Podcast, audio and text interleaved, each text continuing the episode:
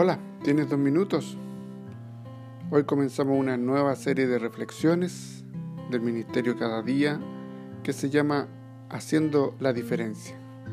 Y comenzamos con Lucas 19, 19, que dice, Jesús le dijo, hoy ha venido la salvación a esta casa, por cuanto Él también es hijo de Abraham.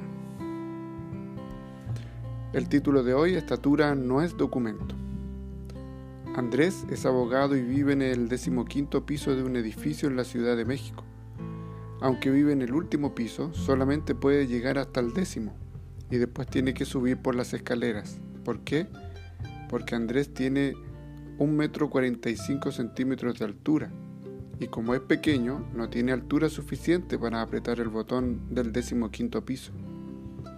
Este es solamente uno de los problemas que afectan a las personas pequeñas que comúnmente son discriminadas porque sufren con el enanismo. Jesús se encontró con un caso similar cuando estaba en Jericó. Vivía allí un hombre rico llamado Saqueo, jefe de los que cobraban impuestos para Roma. Este quería conocer a Jesús, pero no conseguía verlo porque había mucha gente y Saqueo era pequeño de estatura. Por eso corrió adelante y para alcanzar a verlo se subió a un árbol cerca de donde Jesús tenía que pasar. Cuando Jesús pasó por allí, miró hacia arriba y le dijo, Saqueo, baja enseguida, porque hoy tengo que quedarme en tu casa.